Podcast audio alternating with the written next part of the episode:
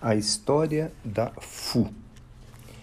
Até o ano de 1976, o Grupo Espírita Cristão Irmãos do Caminho fazia reuniões nas casas e distribuía mantimentos em uma só favela em Jundiaí, a do São Camilo. Nesta época, uma família se mudou do São Camilo, em Jundiaí, para a favela que ficava atrás da KSB, uma fábrica na Várzea Paulista. Passamos então a visitar as duas favelas, até que inauguramos a sede própria no centro e passamos a distribuir os mantimentos lá.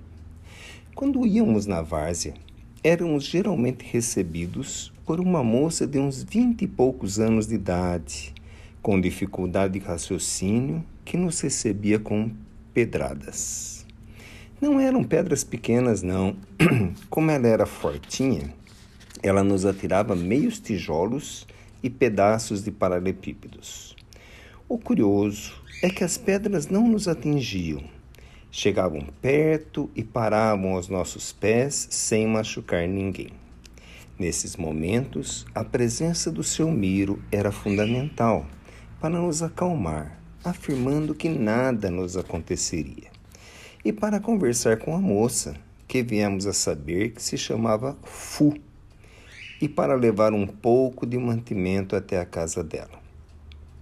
Quando mudamos a forma de distribuição para a nossa sede própria, uma vez por mês, no último sábado de cada mês, passamos a entregar os mantimentos na reunião que chamamos de Sábado Fraterno. A FU passou a ir até o centro buscar um mantimento. Um fato curioso e interessante é que ela, pela sua dificuldade de entendimento, não sabia quando era o último sábado do mês. Então, ela nos pedia para escrever a data em um papel que ela guardava com ela todo o tempo. Alguns de seus vizinhos nos contaram que ela, todos os dias pela manhã, mostrava o papelzinho para alguém e perguntava: É hoje? Quando recebia a resposta afirmativa, passava a pedir um dinheirinho para as pessoas para poder vir de ônibus da Várzea até Jundiaí para buscar um mantimento. Depois de um tempo vindo ao centro, soubemos do seu falecimento. Passado mais ainda um tempo, ela começou a aparecer ao responsável pela reunião do sábado fraterno, no dia que antecede a reunião e às vezes no próprio dia pela manhã, dizendo: Olha, aqui onde eu estou, eu cuido de rosas azuis. Arruma algumas rosas azuis para levar ao centro hoje e distribuir. Essa tarefa era muito difícil pois rosas azuis não são fáceis de serem encontradas.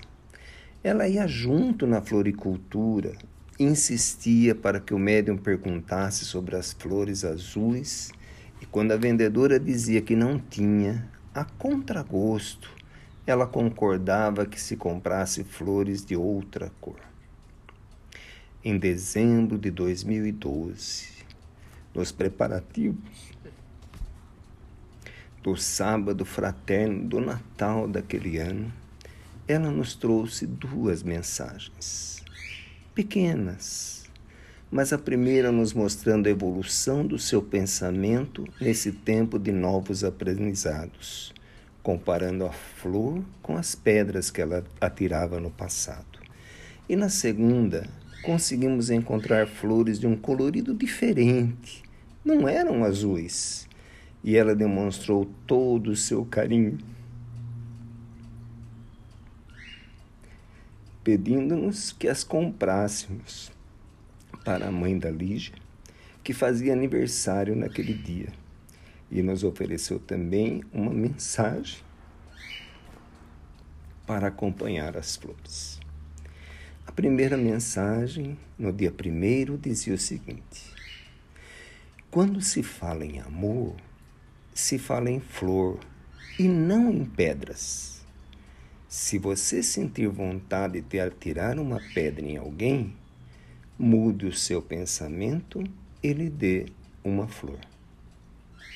E a segunda mensagem na semana seguinte, no dia 8. O Natal se aproxima. No, no meu pensamento, eu dou a vocês as rosas azuis que cultivo no meu jardim. Mesmo que elas cheguem à matéria com outra cor, tentem imaginar o azul brilhante que estou enxergando. Fu.